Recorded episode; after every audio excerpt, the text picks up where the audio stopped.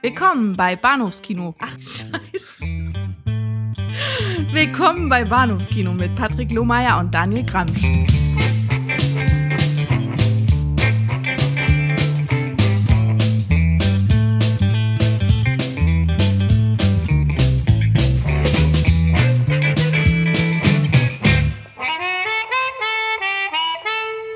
Hallo und herzlich willkommen zur Episode 179 des Bahnhofskino Podcast. Mein Name ist Patrick und bei mir ist äh, bzz, der Daniel. Hallo. Hallihallo. Ja, das wird ähm, eklig heute Daniel? Egal. Hm. Äh, ja. Wie, wie sieht so eine Fusion zwischen uns beiden aus? Ähm, der, der, der Lomsch oder sowas.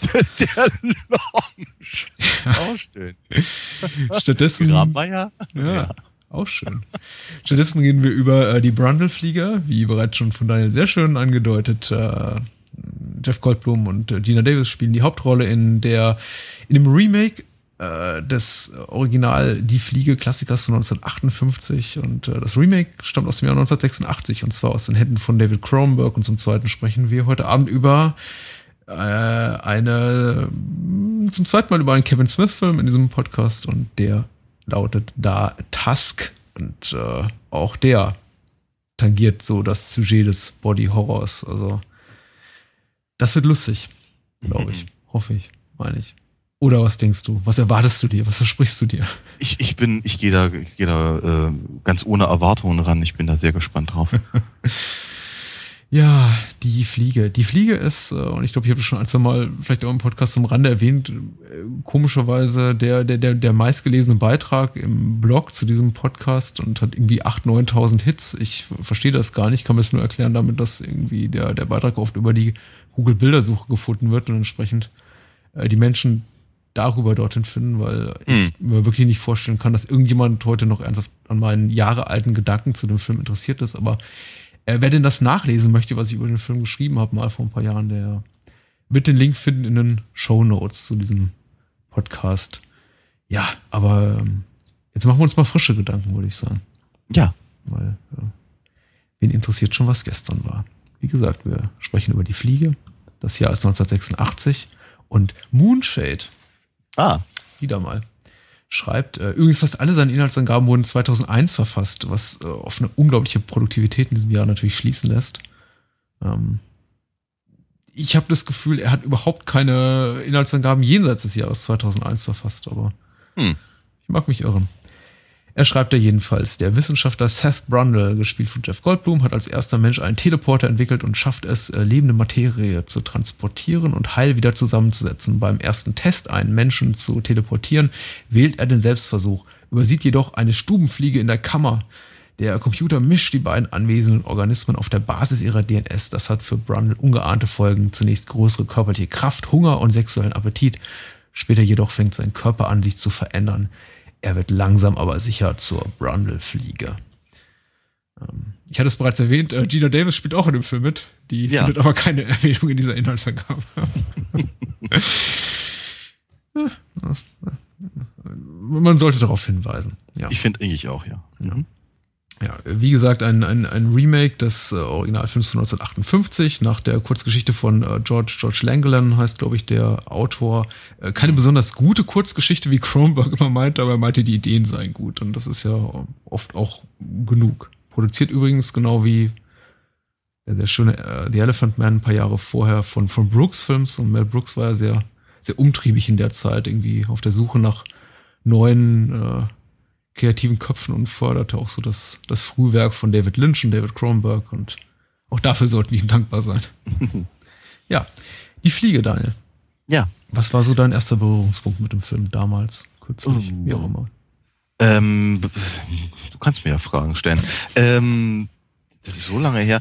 Also ich, ich glaube, mich daran erinnern zu können, dass ich den Film etwa im selben Kontext gesehen habe wie andere Horrorfilme jener Tage. Mhm. Äh, beispielsweise Carpenters äh, Fürsten der Finsternis oder die, die Nightmare-Filme und, und, und, und Jason und Halloween und all sowas halt. Mhm. Ähm, jetzt auch Predator 2. Ich glaube nämlich, mich entsinnen zu können, dass ich ihn ausgeliehen bekommen habe von einem Klassenkameraden. Der hat sehr, sehr viel solche Filme konsumiert und war halt hochbegeistert von, äh, von, von Cronenbergs Fliege. Und ähm, ja, empfahl ihn mir halt in, in, in, in den, den, den höchsten Lobeshymnen, mhm. die man sich so vorstellen kann.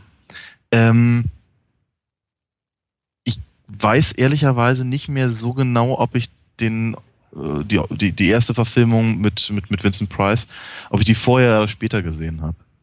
Ich glaube eigentlich, dass, also es, müsste, es müsste eigentlich sein, dass ich sie vorher gesehen habe, aber nicht, nicht mehr auf dem Schirm hatte oder so. Ich mhm. weiß auf jeden Fall, dass ich sie später gesehen habe und ähm, auf der einen Seite etwas enttäuscht von der Vincent Price-Fassung war bezüglich der ähm, der, der äh, langen Ausdehnung, bis dann irgendwann auch mal tatsächlich was mit der Fliege kam. Äh, andererseits aber eben durchaus angetaner von der emotionalen, ähm, der emotional aufgeladenen Stimmung des Films. Das mhm. mir das alles sehr, sehr leid tat und wie, wie das sehr, sehr traurig fand auf, auf, eine, auf eine ganz komische Art und Weise. Etwas, was mir bei dem, bei der Cronenberg-Fassung zumindest über weite Strecken fehlte. Mhm. Damals zumindest. Ich hatte den Film als sehr, sehr, als, ich habe ihn als sehr, sehr kalt empfunden und sehr, sehr, sehr äh, mh, darauf bedacht, halt möglichst unangenehm halt irgendwie zu sein.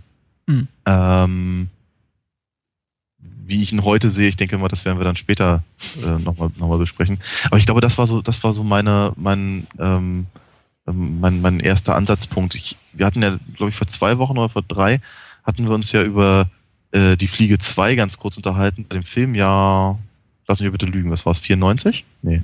Ja, war früher, ich glaube, der war 89. 89 war es, ja, genau. Und ähm, äh, hat er damals oder da eben schon erzählt, dass mir der zweite Teil äh, zumindest in jungen Jahren besser gefallen hat, weil er eben genau auf, auf der emotionalen Schiene halt mehr rumreitet, ehrlicherweise. Ja. Ja, ist interessant. Ich bin, äh, bin echt gespannt darauf, inwiefern sich da deine Meinung geändert hat oder gleich mhm. geblieben ist, wer weiß. Ich weiß, was, was mich am an der alten Die Fliege-Verfilmung, Adaption störte oder irgendwie so ein bisschen enttäuscht hat, und zwar, dass der von dir erwähnte Vincent Price eben nicht die Hauptrolle spielte des, ja. des mutierten Wissenschaftlers, sondern Richtig, ja. ich glaube, sein Bruder oder, oder, oder Schwager. Mhm. Ähm, er war auf jeden Fall eben in einer Verwandtenrolle, die quasi dem, dem, dem ominösen Tod seines, seines Verwandten ja. Die Spur zu kommen, ja, genau. auf die Spur kommen will, genau. Und äh, den, den Wissenschaftler spielt, glaube ich, David Haddison, was mich total enttäuscht hat. Aber mm.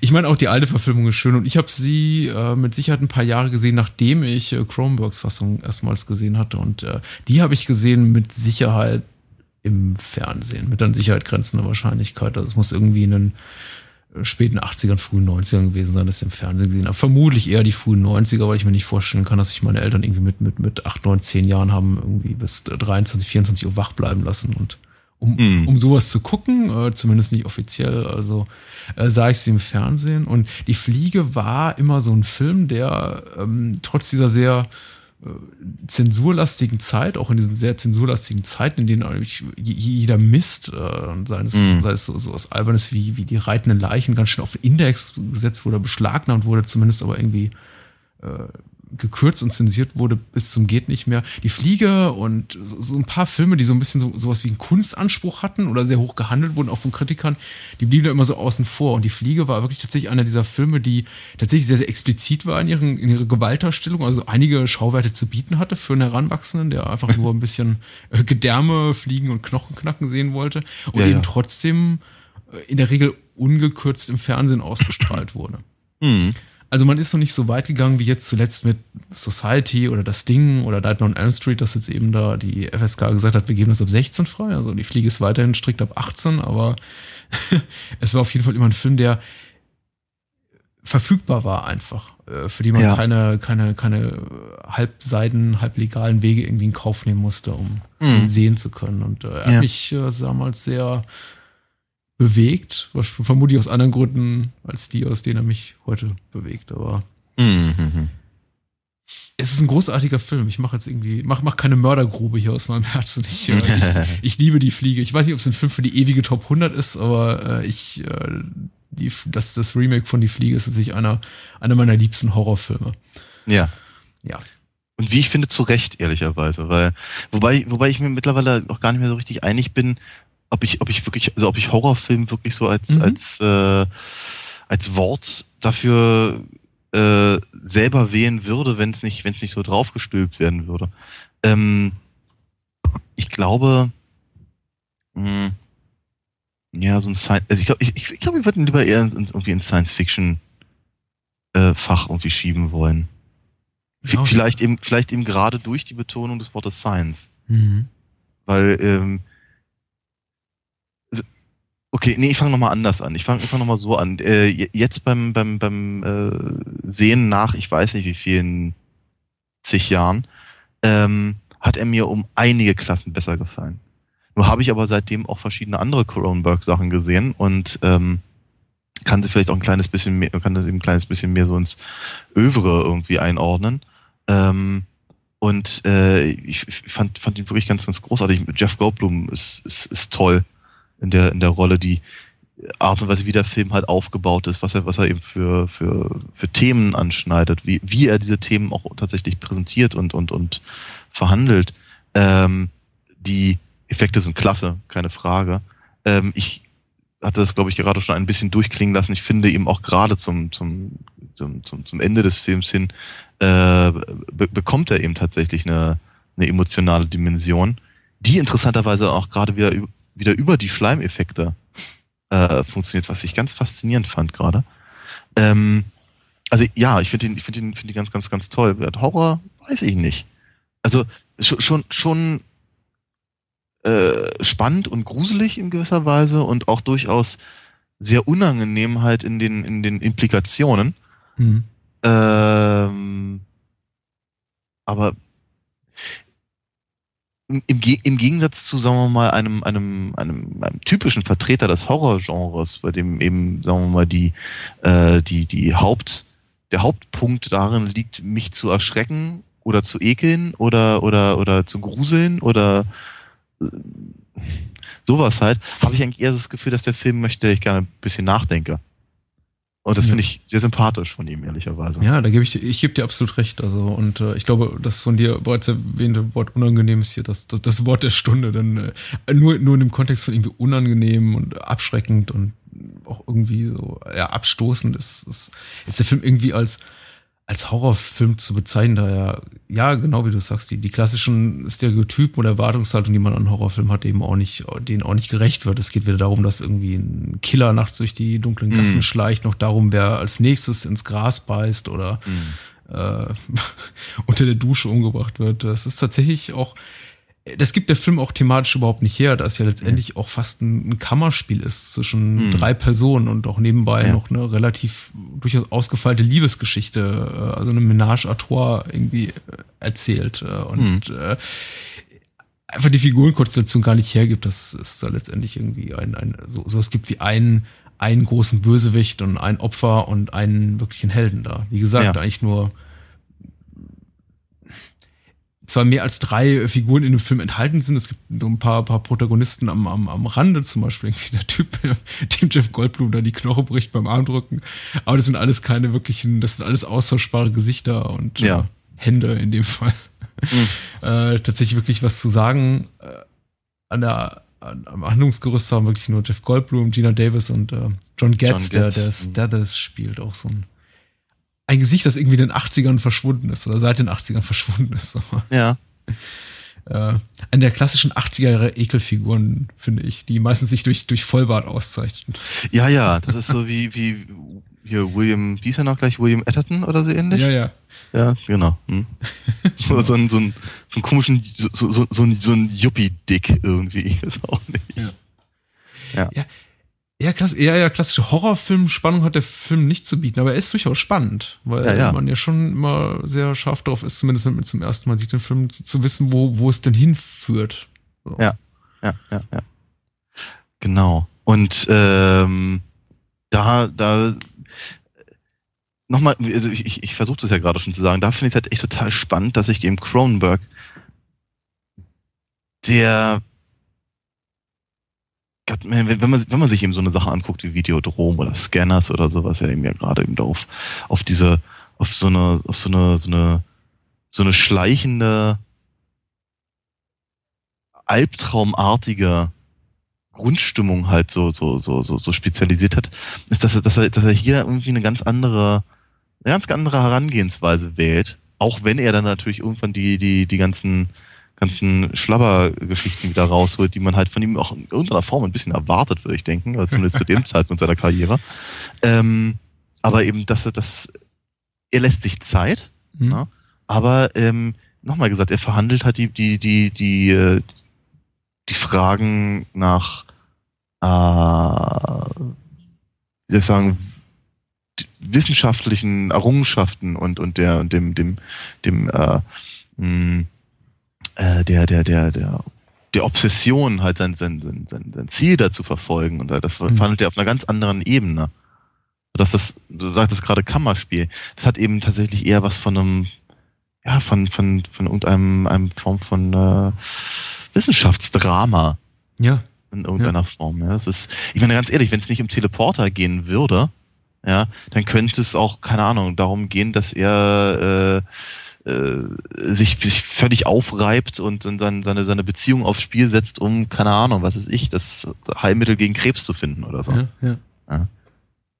Und, und, du sagst ja vorhin, du würdest den Film gleichermaßen wie in das Horrorgenre auch irgendwie in das Genre des Science-Fiction-Films einordnen. Und ich gebe dir da absolut recht, aber letztendlich, ja, ist es eben tatsächlich so, dass obwohl der Film knallharte Science-Fiction-Elemente eben auch bietet und das eine ganz wichtige Komponente ist, äh, für die, die Handlung letztendlich relativ eine relativ geringe oder sogar, um nicht zu sagen, gar keine Rolle spielt, wie denn das Ganze dort so was da eigentlich genau so passiert. Und das war so ein ja. bisschen auch die Enttäuschung, die ich erlebt habe mit der 1958er Verfilmung, die ich jetzt keineswegs schlecht reden mhm. will. Die hatte auch ihre Vorzüge und ich mag sie ganz gern.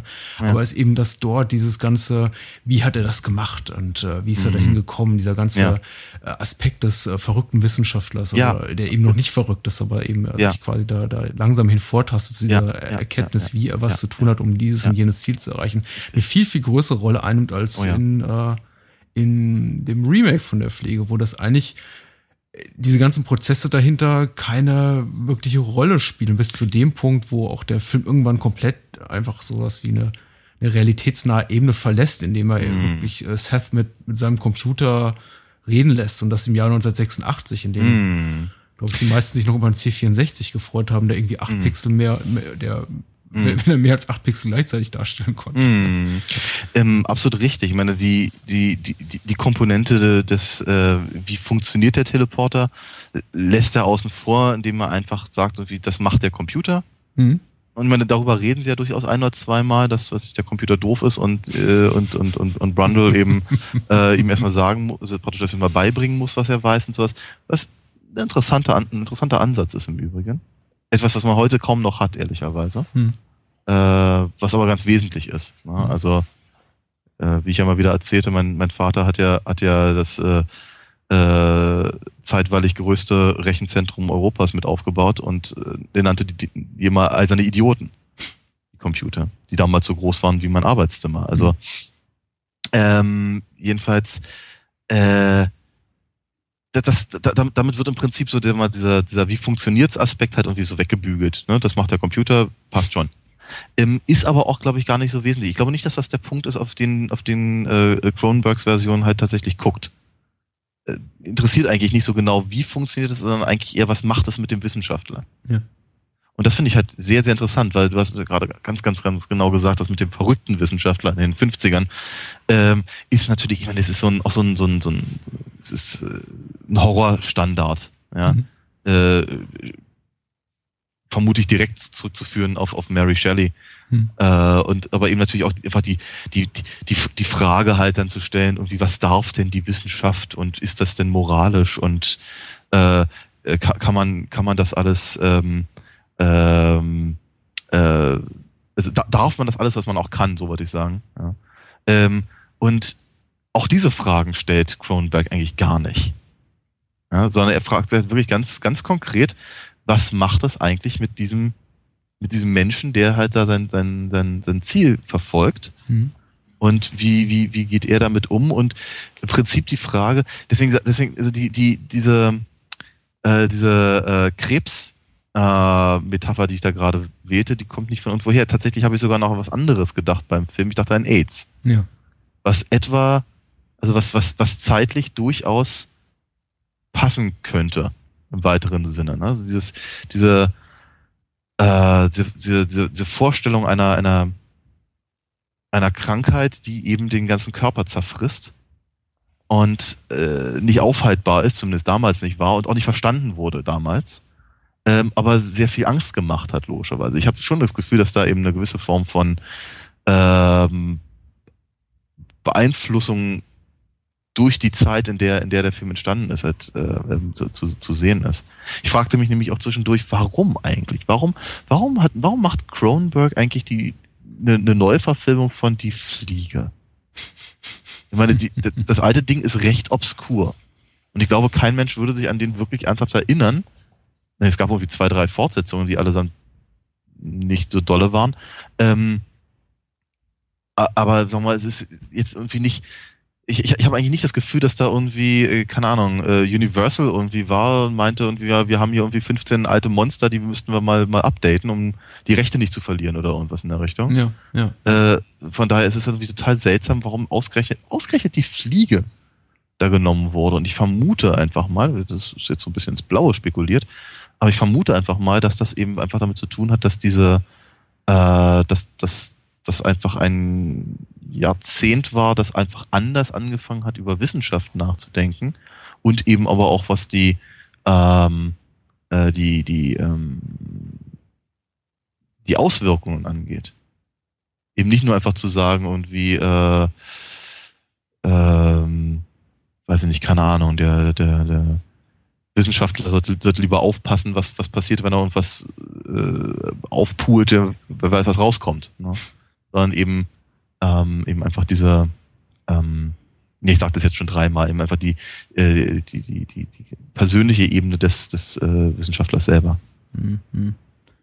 Ja, ich, denke auch die, die, die offensichtlichen Parallelen zu, zu, zu, zu, zu einer klassischen Krebserkrankung, zu, zur schweren Krebserkrankung oder zur, zur AIDS-Epidemie, zumindest als Epidemie wurde sie irgendwie zum damaligen Zeitpunkt Mitte der 80er äh, wahrgenommen, irgendwie diese unbekannte Seuche, die, die, die mhm. schwule Pest und irgendwie das, was noch für Undinge darüber gesagt wurden, mhm. äh, ist auf jeden Fall nicht äh, von der Hand zu weisen. Kronberg hat so äh, posthum in Interviews, die irgendwie nach dem Film mit ihm geführt wurden, immer so ein bisschen weggewischt. Und mal, das sei irgendwie nicht sein Interesse gewesen, er hätte es nicht im Kopf gehabt, aber ich finde es irgendwie auch schwierig auszublenden. Und ich glaube, bei einem Thema, das, sagen wir mal, ich glaube, ab 83, 84 so medial präsent war wie mhm. äh, der, der HIV-Virus, sondern eben in Konsequenz dessen AIDS ist das nicht wegzuwischen, dass man, wenn man einen Film einfach im Jahr 1986 dreht über ein Mensch, der quasi irgendwie an seinem, an seinem körperlichen Verfall äh, seelisch wie, wie, wie physisch zugrunde geht,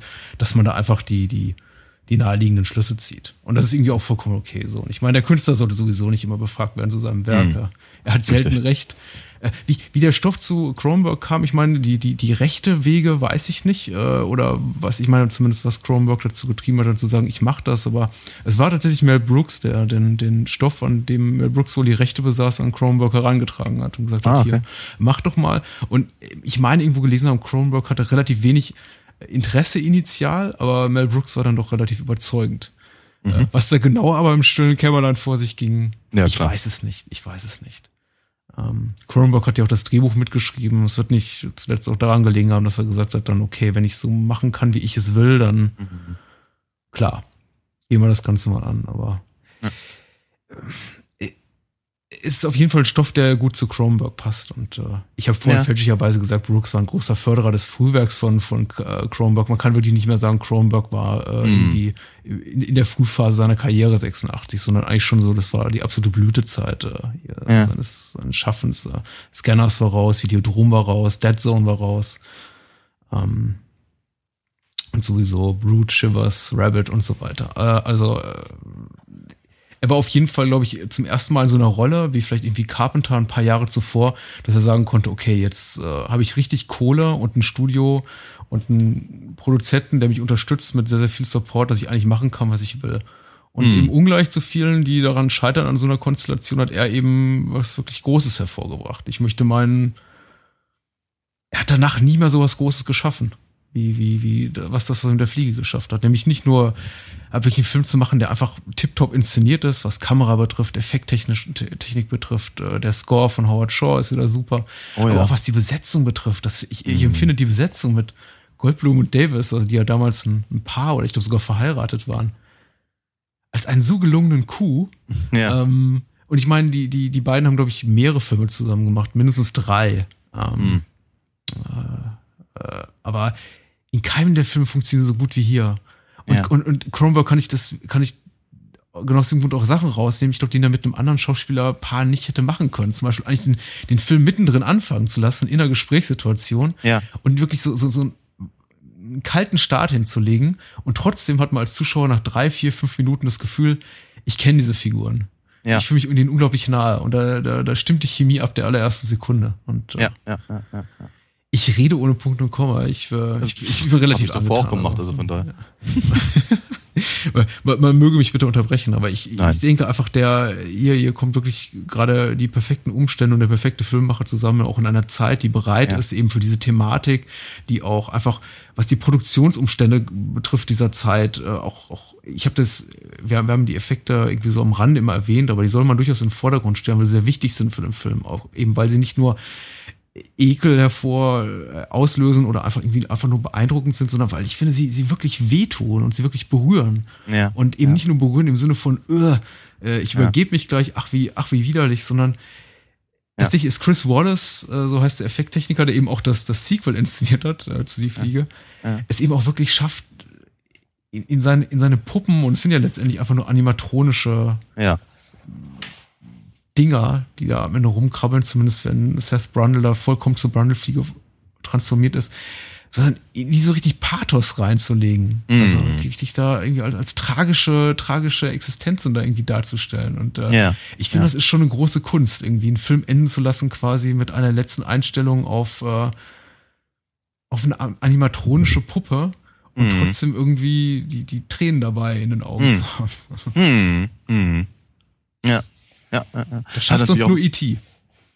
Ich wollte gerade sagen, es hat natürlich auch ehrlicherweise ein bisschen was damit zu tun, mit dem, mit dem Design der, der, der, der Brundle-Fliege. Ne? Ja. Und das ist eben, hat schon einfach wahnsinnig traurige Augen, das Viech. ja, gro groß und sehr, sehr traurig. Ja. Im Prinzip ein bisschen wie E.T., genau das wollte ich gerade sagen, ja. Wenn ich auch immer noch finde, dass, dass, dass, dass das Viech einfach nicht besonders nach Fliege aussieht. Ja. Ne? ähm, Äh. Ja, aber äh, auch anson ansonsten halt irgendwie was, was, was eben die äh, hier die was, was, was, was mit dem Affen passiert zum Beispiel, es geht ja auch schon durchaus nah. Hm. Ähm, oder was ist ja, glaube ich, auch gepostet, einfach die, die, die, die Armbrechszene ist halt wirklich ouch. Ja? Also für, für, für mich die Szene und ähm, die mit dem Appenfinger in, in, in Bang Boom Bang. Das sind die beiden, das sind die beiden Filmszenen, bei denen ich jedes Mal denke, aua. Hm. Ja, weil, weil die einfach sehr, sehr realitätsnah sind. Also, ja, also realitätsnah sind die anderen Szenen nicht, die, äh, die, die ich jetzt kurz erwähnen wollte. Aber es gibt, glaube ich, in die Fliege gleich eine Handvoll Szenen, die ich wirklich als extrem unangenehm empfinde. Und ich bin ziemlich, ziemlich hart im Nehmen diesbezüglich. Aber wenn am Ende äh, Goldblum eben seine äh, zersetzendes Se- Sekret da auf, äh, auf die Hand und auf den, auf den Knöchel da von Stathis ähm, auskotzt und irgendwie da, da seine Haut und Knochen zersetzt, finde ich hochgradig unangenehm. Ja. Ja. Genau wie der umgekrempte Pavian, der mir auch unglaublich leid tut, weil ich irgendwie denke, der wurde eigentlich nur von innen nach außen gestülpt und Ja, ja. Äh, weiß ja nicht, stirbt gerade einen relativ unangenehmen Tod. Und Mhm. er ist so niedlich. Ja. Ja. In der Tat, in der Tat. Ähm, das, ja, ist alles aber auch wirklich, wirklich äh, cle clever inszeniert. Ja. ja. Weil es hätte ja auch, keine Ahnung. Gott, hätte ja auch eine Katze sein können, ja? Und alle lieben Katzen. Aber eben, dass, dass der eben, dass das eben ein, ein, ein, ein, ein Tier ist, das, äh, das uns, das mit uns halt sehr, sehr, sehr, sehr eng verwandt ist. Hm.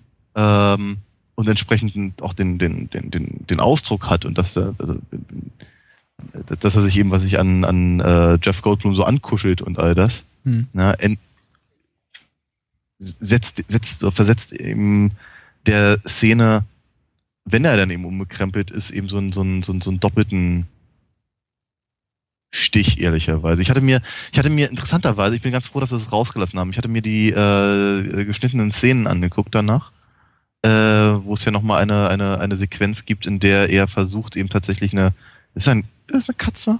Ist ein mhm. Hund? Katze, Hund, Hund, Katze? Also, äh, und, und eben an, und den zweiten Pavian. Äh, miteinander, also praktisch gleichzeitig irgendwie zu, durchzuschicken, äh, um im Prinzip rauszufinden, ob er, ob er sich halt dadurch von der, von der Fliege trennen kann, wenn er einfach mehr menschliche DNA da irgendwie reinbringt oder irgendwas in der Richtung. Mhm. Ähm, und das ist, das ist eben tatsächlich sehr überkandidelt und, und, und, und funktioniert halt gar nicht mehr auf dieser berührenden Ebene. Ähm, und ich bin ganz happy, dass wir sie rausgelassen haben. Ja, ja, ja. Ach, es gibt so viel Schönes. Ähm, das Produktionsdesign von, von Carol Spear, ich glaube, die auch mit Cronenberg so ziemlich jeden Film bisher gedreht hat, ist auch, auch, auch ganz toll. Ich, äh, ich meine, ich glaube, es ist nichts, auf das man wirklich bewusst achtet, aber es ist tatsächlich irgendwie die, diese, diese Pots, diese, diese Teleporter-Pots sind tatsächlich, mhm. finde ich, sehr, sehr, sehr gelungen, dass sie tatsächlich so wirken, als könnten sie handgeschmiedet sein, da in diesem, ja. in diesem, in diesem Fabrikhallenartigen Labor, Richtig, das sich da ja. Seth Brundle aufgebaut hat. Ja. Andererseits muss man natürlich sagen, irgendwie bei allem, bei aller Realitätsnähe, und ich glaube, sie hat sich da im, im Design an, an, an Motorrad, Motorradmotoren, glaube ich, orientiert. Zumindest mhm. sieht so aus. Äh, gut, bei, bei, bei aller Realitätsnähe in, de, nee, in dem Punkt muss man allerdings sagen, ich, ich glaube, der Film konnte, konnte in der heutigen Zeit, äh, käme der jetzt heute 30 Jahre später raus, wahrscheinlich im, im Zeitalter von irgendwie Cinema Sins und Everything Wrong With oder mm. sowas YouTube-Kanälen mm. nicht mehr, nicht mehr bestehen. Denn mm. tatsächlich, wir haben ja schon erwähnt, das Science-Fiction-Element wird nicht in seiner Ernsthaftigkeit überstrapaziert. Der Film lässt sehr, sehr viele Fragen offen, wie er allen voran die, die, die Frage eben, wie kann Seth Brundle eben das machen, was er da tut? Äh, er ja. sagt am Anfang sowas beiläufig wie, naja, er hat da irgendwie quasi so äh, und Unterstützer aus akademischen Kreisen, aber mhm. die wissen nicht genau, was er da so tut und deswegen lassen sie ihn in Ruhe. Ja. Aber wie er genau zu, zu, so einem, zu so einem Fass voll Paviane kommt, zum Beispiel, die ja jetzt nicht an jeder Straßenecke rumlaufen. Ja. Und wahrscheinlich auch irgendjemand mal fragen würde, du, übrigens, so, so ein Pavian ist eine geschützte Tierart und nicht ganz ja. billig. Wo, wo bleiben die eigentlich? Ganz abgesehen davon, dass man auch nicht ganz erfährt, wie er sich eigentlich um die Tiere kümmert. ne? Also. Äh, ja.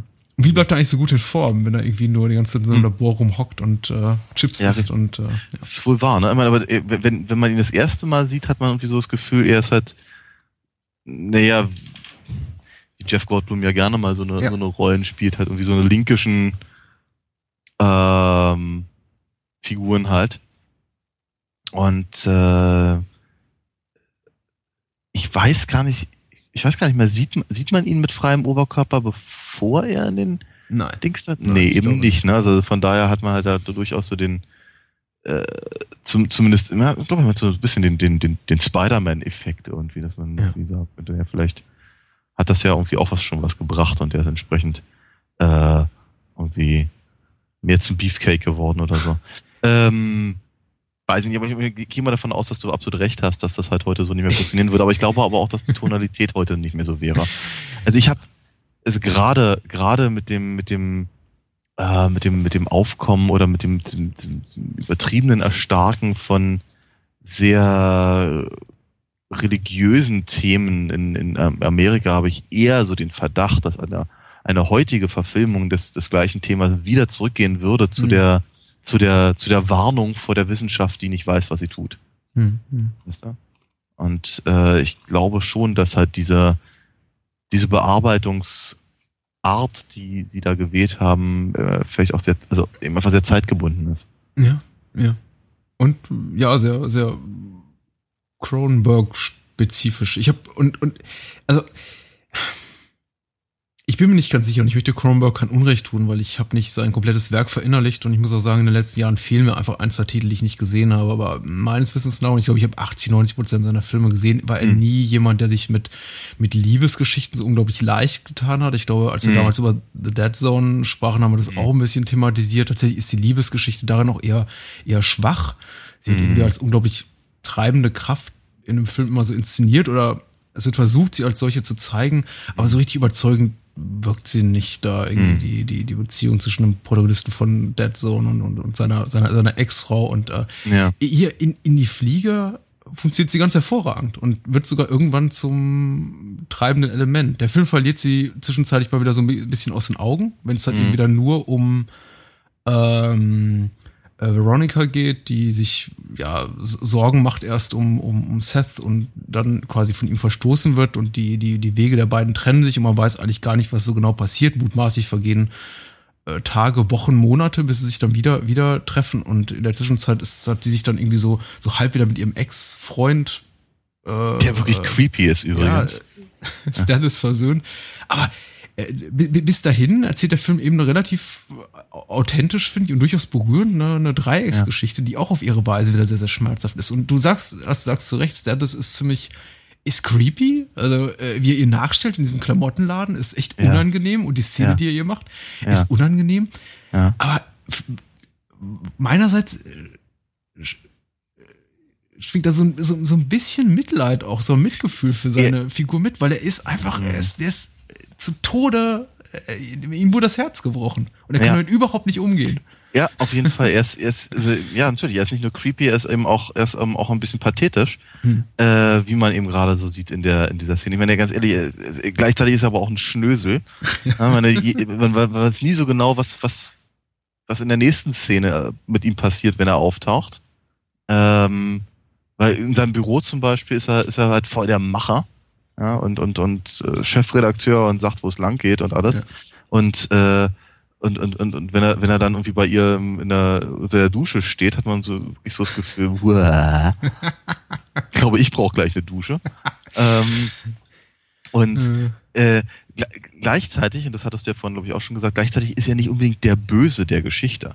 Ja. ja er, ist, er, ist, er ist kein, er ist kein Alice aus, aus, äh, aus, aus Die Hard. Mhm. Ja, oder eben wie hat, oder, Auch ein oder, schöner oder, Vollbart, ja. Mhm. Ja, ne? Oder, oder, oder eben, was weiß ich, Walter Peck aus, aus, äh, aus, aus Ghostbusters. Wobei, der ja auch nicht wirklich böse ist, ja nur pedantisch. Mhm. Aber, ähm, also, sagen wir mal, wenn es irgendeine Form von Antagonisten gibt in dem Film, dann wäre es vermutlich er. Aber irgendwie kann man ihm nicht so richtig böse sein, er ist halt nur sehr unangenehm. Ja. Also man kann verstehen, warum sie nicht mehr mit ihm zusammen sein möchte, sagen wir mal so. Ja, ja, ja, ja. Es ist, äh, es ist, es ist, es ist nachzuvollziehen. Und ähm, das ist eben auch, ich finde es auch sehr stark, dass äh, ich, ich würde den Film nicht als, als äh, feministisch oder emanzipiert bezeichnen. Zumindest, ich glaube, steht das nicht irgendwie oben so ganz oben auf seiner Tagesordnung. Das will der Film gar nicht sein. Aber ich glaube schon, dass äh, Gina Davis Figur, also Veronica, eine durchaus äh, emanzipierte Heldin ist, soweit es eben ja. die, die, die Handlung erlaubt. Äh, ja. Ein bisschen schade vielleicht, deshalb irgendwie dieses Handlungskonstrukt sie fast schon ja, gezwungenermaßen oder unausweichlich am Ende so in diese Opferrolle reintreibt, mhm. wobei man eben sagen muss, selbst in der ist sie eben immer noch am Ende diejenige, die die wahrscheinlich härteste Entscheidung des Films treffen muss und darin triumphiert ist das falsche Verb hier an der Stelle, mm. aber diese zumindest äh, übers Herz bringt und äh, mm. auch wiederum äh, Stärke beweisen darf. Mm. Also ähm, die vergleichsweise schwachen Figuren des äh, Films sind eher die beiden männlichen Protagonisten. Auf jeden Fall, ja. würde ich sagen, ja. Ja, ja, doch, doch, ziemlich, ziemlich, ziemlich deutlich eigentlich auch, ja. Also beide, beide männlichen Protagonisten, ich meine, das ist halt, es ist, ein, es ist ein Problem natürlich, weil, wie, wie ich vorhin ja meinte, ich hatte eigentlich ursprünglich nicht, nicht das Gefühl, dass der Film sehr warmherzig ist. Mhm. Äh, und ähm, du sagtest, dass eben Cronenbergs äh, Hauptaugenmerk eben selten auf den, auf, auf, auf nachvollziehbaren äh, Love Stories halt äh, liegt. Ähm, dennoch ist es natürlich so, dass halt sowohl Brundle als auch äh, Stathis äh, ja, von, von, von ihrer Leidenschaft getrieben sind. Mhm. Ja. Ähm, der eine halt für die, für die, für die Wissenschaft und, und seine, seine, seine Experimente und der andere eben, naja, für, für Gina Davis. Ähm, und das ist natürlich auch eine ganz interessante Positionierung für, für äh, männliche Charaktere im 80er Jahre Kino. Mhm. mhm. Ach, ja, ich frage mich gerade, ob äh, Jeff Goldblum jemals einen besseren Nerd gespielt hat als in diesem Film. Ich meine, letztendlich ist es ja schon so die Art von Rolle, für die ja. er auch äh, dann zu, zu, Recht berühmt wurde, mit, zu Recht damit Berühmtheit erlangte. Vielleicht ja. irgendwie im Jahr zuvor hat er, glaube ich, einen John Landis-Film Into the Night auch eine ähnlich angelegte Rolle gespielt, also so ein bisschen ja. der, der, der, der schüchterne, aber letztendlich doch sexy Großstädter, äh, der ja. einfach nur äh, irgendwie zu, zu, zum sexuellen Erwachen, Erwachen herbeigelockt werden will. Aber äh, ich glaube, besser als hier war er nie. Und ich mag Jeff Goldblum hm. eigentlich grundsätzlich ganz gerne. Es ja. ich bin, ich bin seiner, seiner, seiner, äh, seiner Art des Schauspiels so ein bisschen müde geworden, vielleicht in, in, in den letzten Jahren, aber ich, mhm was heißt in den letzten Jahren, in den letzten 10, 15 Jahren, als ich irgendwann so ein paar Jahre nach Independence Day da feststellte, eigentlich spielt er immer nur dieselbe Rolle. Ja, wollte gerade sagen, ja. ja ich meine, er ist so ist ein bisschen, ein bisschen mehr cocky in, in, in sowas wie Jurassic Park, aber letztendlich mhm. ist, auch, ist er auch da eben so der, der, der ja. Nerd, der sich nicht wirklich öffnen ja. kann und dann doch ja. eher am Ende verkopft ist und eben nicht das Glück hat, wie hier mit einer äh, Fliege zu fusionieren, die dann ja ihn auch so ein bisschen emotional mehr öffnet. Absolut richtig, aber. Aber er ähm, kann das ja, er kann das ja.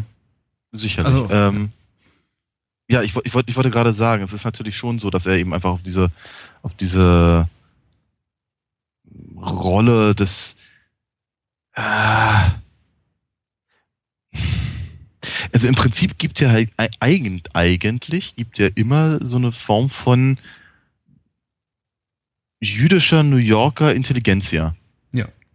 Und das halt immer mit so, mit so, einem, mit so, so, so, so einem grundsympathischen, linkischen Touch, der, der, der ihn halt irgendwie, das, das, der die Sache immer irgendwie ein bisschen witzig macht, ohne ihn lächerlich zu machen. Aber es ist natürlich durchaus richtig. Mal, mal gelingt es ihm mehr, mal weniger. Ich meine, äh, war, ja nun wirklich ein paar, paar sehr großen Filmen halt mit der, mit der Nummer zu sehen.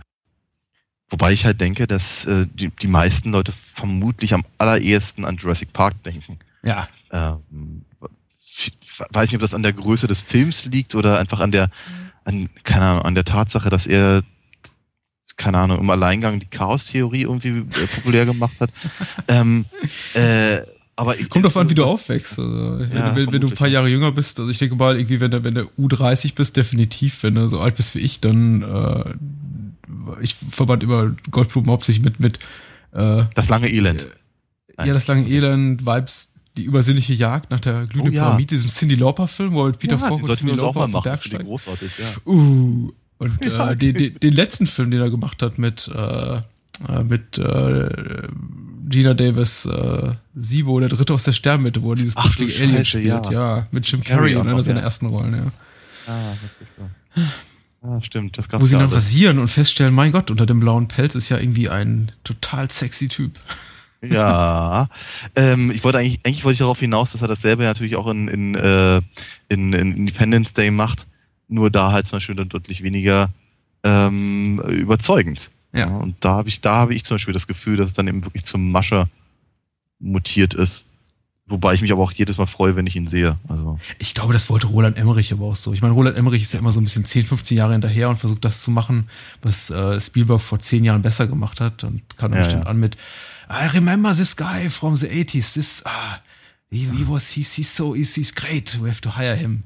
You do the same thing you did here for, for Spielberg, for Steven, you know. Und äh, schon. Mhm. Ja, ja. ja, so ist das. Äh, äh ja, vermutlich. Ja. Genau. Was macht er heute? Äh, er ist noch gut im Geschäft. Ich meine, gerade kam erst, glaube ich, das Independence Day Sequel raus, 20 Jahre später. Keiner hat es gebraucht, keiner hat es offensichtlich gesehen, denn ist äh, großartig gefloppt. Schon wieder raus? Gina Davis, ja, ja Gina Davis hat sich äh, von der Schauspielkarriere verabschiedet, was äh, schade ist. Aber ich glaube, sie hat irgendwie einen, äh, pff, lass mich nicht lügen, einen äh, tunesischen oder pakistanischen Schönheitschirurgen geheiratet. Ich weiß es nicht. Auf jeden Fall. Aha sie hat jetzt genug Geld und, und Botox und, und Kinder, um bis ihr Lebensende glücklich zu sein. Aber Ja, ich, ich vermisse Gina mich auch. Davis. äh, Sie ist eines Ja, meiner Lieblingsgesichter irgendwie der, der 80er und frühen 90er und ich hab's irgendwie, Mhm. ich finde es sehr bedauerlich, dass sie fast verschwunden ist von der Bildfläche. Ja. Hm. Es Genau. gibt noch so viel zu sagen, es gibt so viele schöne Momente in dem Film, aber vielleicht sollte man sie auch nicht spoilern für die drei Leute, die uns so in dem Film noch nicht gesehen haben. Ja. Diese ganze Athletik da im Labor, die ich ja immer wieder toll finde, dieses, dieses, dieses rotierende Set, äh, an, an dem Ja, man ja, ja, rauf ja, und ja. runter krabbelt. Äh. Ja, ja, ich als alter Spider-Man-Fan fand das total toll. Dachte mir irgendwie, hey, warum, warum macht man nicht sowas eigentlich mal mit, mit Peter Parker? Aber gut, okay. Hm? Ja, In nur- jedem nur Fall, wenige ja. 20 Jahre später kam dann der Film, aber egal. Ich, äh, ich bin, ich bin ganz angetan. Und ich glaube, der Film wurde von, von einigen kritisiert, auch für seinen sehr, sehr extravaganten, sehr melodramatischen Score, äh, in teilweise vergleichsweise banalen Szenen, denen recht wenig passiert, wie zum Beispiel äh, Seth Brundle läuft eine Straße runter, irgendwo auf dem Weg in diese Bar, wo er dann diesen Armdrücker-Typen spielt, oder ich glaube auch der, der, der, der Score schwillt extrem auf, wenn er zum ersten Mal dieses Steak in den, in den Teleporter legt. Mhm. Und äh, ich fand das aber sehr, sehr schön. Das hat für mich so ein bisschen, so, so ein bisschen, schafft für mich so ein bisschen Gothic Horror Flair, genau wie wenn, äh, wenn er von den Dachzinnen da runter guckt und äh, Oh ja. Stathis und Ja. Veronika verschwinden sieht äh, auf dem Ja. Weg zur Abtreibungsklinik. Ähm, Ja. Ups, auch schon Ja, wieder so ein ja, Spoiler. Das, äh, Ups. Ja. ja, und dann durch die Scheibe springt und kavum, der, der Score einen da fast erschlägt. Äh, wie gesagt, äh, Ja. Howard Shore, guter Mann. Glaube ich, fast alles gemacht mit Cronenberg, was so zu machen gab. Sehr schön, ja. Dann schreiten wir jetzt weiter zum zweiten Film und zwar zu Kevin Smith This äh, Tusk aus dem Jahre 2014. Beziehungsweise wir schreiten nicht voran, wir watschen voran zum, zum Walross. Ross, Zu- Rössern, Röss, Rösslein, zu Walrösslein. Genau. Zum, zum weißen Röstlein, Walröstlein am Wolfgangsee. Sehr schön. Oder so. Ja. Ja. Äh, auch hübsch. Vielleicht ein Sequel, wenn sich das mal eines Tages anbietet. er, er macht ja schon eins, kommt ja demnächst raus. Ja, ja, ein, ein Quasi-Sequel. Ne? Dazu kannst du vielleicht noch ein, zwei Worte sagen. Ich bin nicht so firm, muss ich sagen, in der Welt des Kevin Smith. Ich habe da ungefähr, weiß ich nicht, 1998 oder so den Anschluss verloren. Aber ich glaube, das Hm. Thema, so Kevin Smith äh, Fan sein oder nicht Fan sein, hatten wir auch schon mal angerissen in unserer Episode, als wir damals über Clerks sprachen. Auf jeden Fall, ja. Mhm. Und daher glaube ich auch schon sehr, sehr klar definiert, dass dein Herz wahrscheinlich ein bisschen, ein bisschen höher und lauter schlägt für das Werk dieses Herrn als, als meines. Ist Ja, das so, so, so, so, so prinzipiell. Ich meine, ich, ich, ich warte seit 2001 irgendwie auch darauf, dass er mal vielleicht wieder was Gutes macht, aber ähm, ja. Du bist ein treuer Fan. Also- Ich, ja, ich, ich, ich gebe die Hoffnung irgendwie nicht so richtig auf. Ich meine, ich, ich mag halt, ich mag halt seine Stand-up-Sachen, weil ich meine, das ist jetzt Q&A, aber de facto ist es Stand-up. Ähm, und irgendwie seit Dogma gab es eigentlich nicht mehr wirklich was, was mich begeistert hat. Äh, ganz, eher ganz im Gegenteil. Ich habe so das Gefühl, so gerade der Ausverkauf seiner, seiner, seiner, äh, seines ehemals äh, äh, guten eigenen Universums in Form von, was ich, Jane Silent Bob Strike Back und, und Clerks 2 hat mich eigentlich sehr genervt.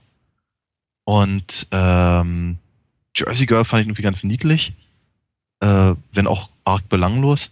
Und, und äh, Red State hatte ich mir vor ein paar Jahren mal angeguckt und dachte so, ich weiß nicht, was der von mir will. Das führte dann aber auch ehrlicherweise dazu, dass als, als dann Tusk rauskam, das hatte ich nur so, so halb mitbekommen. Zu dem Zeitpunkt hatte ich mir irgendwie auch gerade mal seine verschiedenen Podcasts angehört und äh, hatte halt mitbekommen, dass er das irgendwie macht, eben basierend auf äh, einer Unterhaltung während eines Podcasts. Ja. Äh, dachte mir, das ist so, das ist, das ist so eine schlechte Idee. Das ist so eine Vielleicht- schlechte Idee, ja.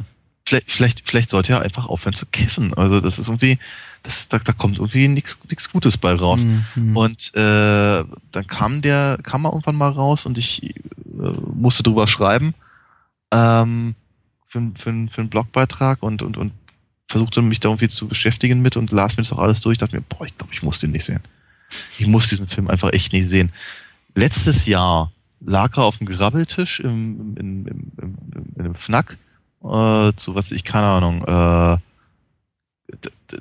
drei DVDs für 15 oder sowas in der Mhm. Richtung und dachte mir, okay, ja, pff, ich habe alle anderen rumzustehen, vielleicht sollte ich den auch rumzustehen haben. Nehme ich mal mit. Und jetzt dachte ich irgendwie gerade, Mensch, eigentlich könnte man den auch mal fürs, für, für einen Podcast äh, äh, rauskramen. Kann ich mir wenigstens mal angucken unter, unter Vorwand. Und äh, nicht zuletzt auch deswegen, weil halt demnächst beim Fantasy Filmfest äh, sein neuer, äh, das, das erwähnte quasi Sequel Yoga Hosers äh, anläuft, den ich dann eben auch ganz gerne mal wieder vielleicht im Kino sehen wollen würde.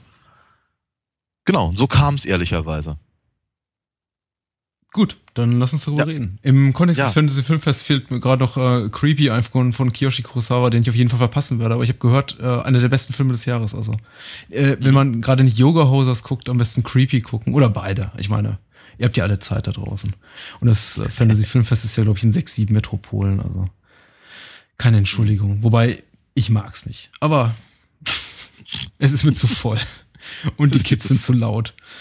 Aber äh, es kann ja. auf jeden Fall Spaß machen. Wir, wir, wir reden über Task. Äh, gute Idee oder nicht? Äh, Kevin Smith hat auf jeden Fall die, äh, die, die, die Initialzündung dieser Idee oder einen kleinen Clip aus der äh, Podcast-Konversation dazu mhm. auch, glaube ich, in die, in die Endcredits des Films reingeschnitten. Ja. Äh, die er dann, ja, wo er dann quasi wiedergibt in einer zweiminütigen Kurzversion, wie dann, glaube ich, auch die, die Kernpunkte des Plots so entstanden sind im Rahmen dieses Podcasts. Ja. Und klär mich dazu auf, beziehungsweise ergänze mich gerne, wenn ja. ich sage, es äh, basiert auf einer Lesereinsendung oder auf einer Hörereinsendung im Podcast, mhm. die, glaube ich, er und sein Kompagnon Scott Mosier thematisiert mhm. haben und irgendwie quasi ja. so fik weit fiktiv weitergesponnen haben, dass sie aus einer relativ banalen Geschichte oder einem, einem News-Item quasi mhm. eine absurde quasi Spielfilmhandlung gestrickt haben und dann im Podcast damit ja. abschlossen mit hier ist es eine gute Idee, dass wir jetzt das quasi als Film produzieren, Walrus ja. No, Walrus Yes und äh, setzt ja. entsprechend Hashtag bei Twitter und ja, ja. und so weiter. Im Prinzip und, ist es ja. ja, im Prinzip im Prinzip ist es das. Also offenkundig war das eine war das eine ähm, weiß ich Craigslist Ad oder sowas? Ah ja ja. Dass, mhm. dass, dass, dass, dass irgendeiner halt jemanden ähm, beschäftigen wollte, für, bei, bei, freier Kost und Logis, ähm, wenn er halt in einem, in einem Walross-Kostüm hm. äh, zwei Stunden am Tag irgendwie rumwatschelt und, und, und, und, und, keine Ahnung, Fische fängt und, hm. und, und, und Kram. Und sie haben sich halt überlegt, was, was muss das für eigentlich für jemand sein, wenn, wenn, wenn eben sowas äh, ja, gewollt wird und, und kamen dann halt irgendwie vom 19.000 und fanden sich, glaube ich, selber sehr witzig dabei, wie das ja ehrlicherweise bei Kevin Smith meistens der Fall ist. Ähm, genau. Und daraus haben sie dann einen, einen, äh, einen quasi Horrorfilm gestrickt, der äh, an vielen Stellen sehr selbstreferenziell mir erscheint. Alleine, alleine durch die Tatsache, dass eben äh, Justin Long, ein, ein, ein, ein, Schauspieler, mit dem Kevin Smith auch schon vorher gearbeitet hat, in äh, hier Second Me Remake a Porno zum Beispiel, ähm, ja, ein, ein, ein, ein Podcaster spielt. Ja. Was äh, auch eine, eine, eine einigermaßen seltsame Entscheidung ist, aber äh, bitte sehr. Und äh, genau, jedenfalls dann, dann eben in, in eine, eine Situation kommt, die halt von dieser ursprünglichen Idee ein bisschen abweicht, durchaus. Ähm, aber letztendlich halt genau darauf hinausläuft, dass er halt in einem Walross-Kostüm landet. Ja. Hm. Ja. Ähm, ja. Erfüllen wir unsere Pflicht und lesen kurz die OFDB-Inhaltsangabe vor, wobei sie nicht viel mehr verrät als das, was du jetzt bereits schon so zum Besten gegeben hast. Sie ist auch nur quasi abgetippt von der äh, DVD-Cover-Rückseite. Äh, ah, okay. äh, nennt aber noch ein, zwei Nebenfiguren, die vielleicht, die wir vielleicht nicht auslassen sollten. Und zwar äh, steht hier für seinen äh, Podcast reist Wallace Brighton durch Amerika und trifft sich mit vielen interessanten Menschen, die ihm ihre Lebensgeschichte Geschichte erzählen wollen. Ich weiß nicht, also ich möchte hier schon unterbrechen. Ich habe nicht das Gefühl, dass es die Handlung adäquat wiedergibt. Es geht ja. eigentlich nur darum, dass wir zwei Typen sehen. Der eine gespielt von Haley Joel Osmond, äh, dem, dem, dem Kind aus The Sixth Sense, das, äh, ja. der, der mir seitdem auch komplett verlustig gegangen ist in meiner Erinnerung. Und eben Justin Long, der ähm, Wallace spielt. Und die beiden sieht man eigentlich niemals außerhalb dieses Studio, Studios, außer sie gehen eben auf diese eine Tour. Also äh, ja. Wallace geht auf diese eine Tour. Und äh, überhaupt die Inhaltsangabe so zu beginnen, dass tatsächlich da impliziert wird, die, die beiden interessieren sich irgendwie persönlich für diese Menschen. Ja. merkwürdig. Seltsam, ne? Ja. Weil eigentlich ja, geht's ja. in dem ganzen Showformat nur darum, so wie ich es verstanden habe, sich lustig zu machen über. Ja, klar, natürlich, genau. Ja, das ist ja, ja, das ist was, das war auch das, was ich mit selbstreferenziell meinte. ähm, Der Podcast heißt Not See Party. Not, not, not see. see. Party, ja. Ja, genau. Das, äh, ja. Und wir werden es auch nicht vergessen, weil Haley Joel Osment den ganzen Film über in einem, mit einem T-Shirt, wo Nazi Party, Nazi Party draufsteht, rumläuft. Ja. ja, ja. Und der, der Gag ist so gut, dass er ungefähr 20 Mal im Film wiederholt wird. Äh, richtig. Naja, ja, ich lese mal weiter vor. Eines Tages erhält er einen Brief von einem alten Seefahrer namens. Da steht kein Name. Ach. Eines Tages erhält er einen Brief von einem alten Seefahrer namens. Und Wallace folgt der Einladung des alten Mannes nach Kanada. Okay. Als er dort eintrifft, offenbart äh, dieser ihm eine schier unglaubliche Geschichte. Äh, noch bevor der Journalist seinen Tee austrinken, der Journalist, naja, noch bevor der Journalist seinen Tee austrinken kann, fällt er betäubt in Ohnmacht und wird von einem alten Mann auf dessen Anwesen festgehalten, um von diesem Stück für Stück transformiert zu werden. In ein Walross. Während dieser Zeit sorgen sich Wallace, Freundin Ellie und sein bester Freund Teddy um ihn und entschließen sich, seinem Verschwinden auf den Grund zu gehen. Ähm, mhm. Ja, der alte Mann äh, wird gespielt von Michael Parks, sei hier vielleicht mhm. noch erwähnt, mit dem äh, Smith auch schon Red State gemacht hatte. Genau. Ja. Ja. Ähm, wie ich finde, im Übrigen sowohl in Red State, mit dem ich halt, wie ich glaube ich schon jetzt erwähnte, nicht viel anfangen kann, äh, als auch hier äh, mit einer der besten Punkte. Mhm. Marke, Marke Parks ist ziemlich gut tatsächlich. Ich mochte, ich, ich habe ihn das erste Mal ähm, ähm äh, einigermaßen bewusst wahrgenommen in Twin Peaks. Ja.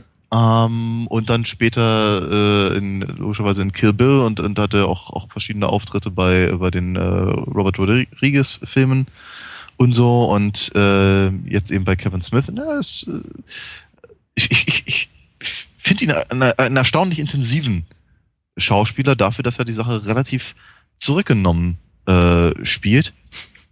Aber ähm, ja, es ist, es, ich finde es äh, cool. Also seine, seine, seine Herangehensweise an die Figur hat mir wirklich sehr, sehr gut gefallen.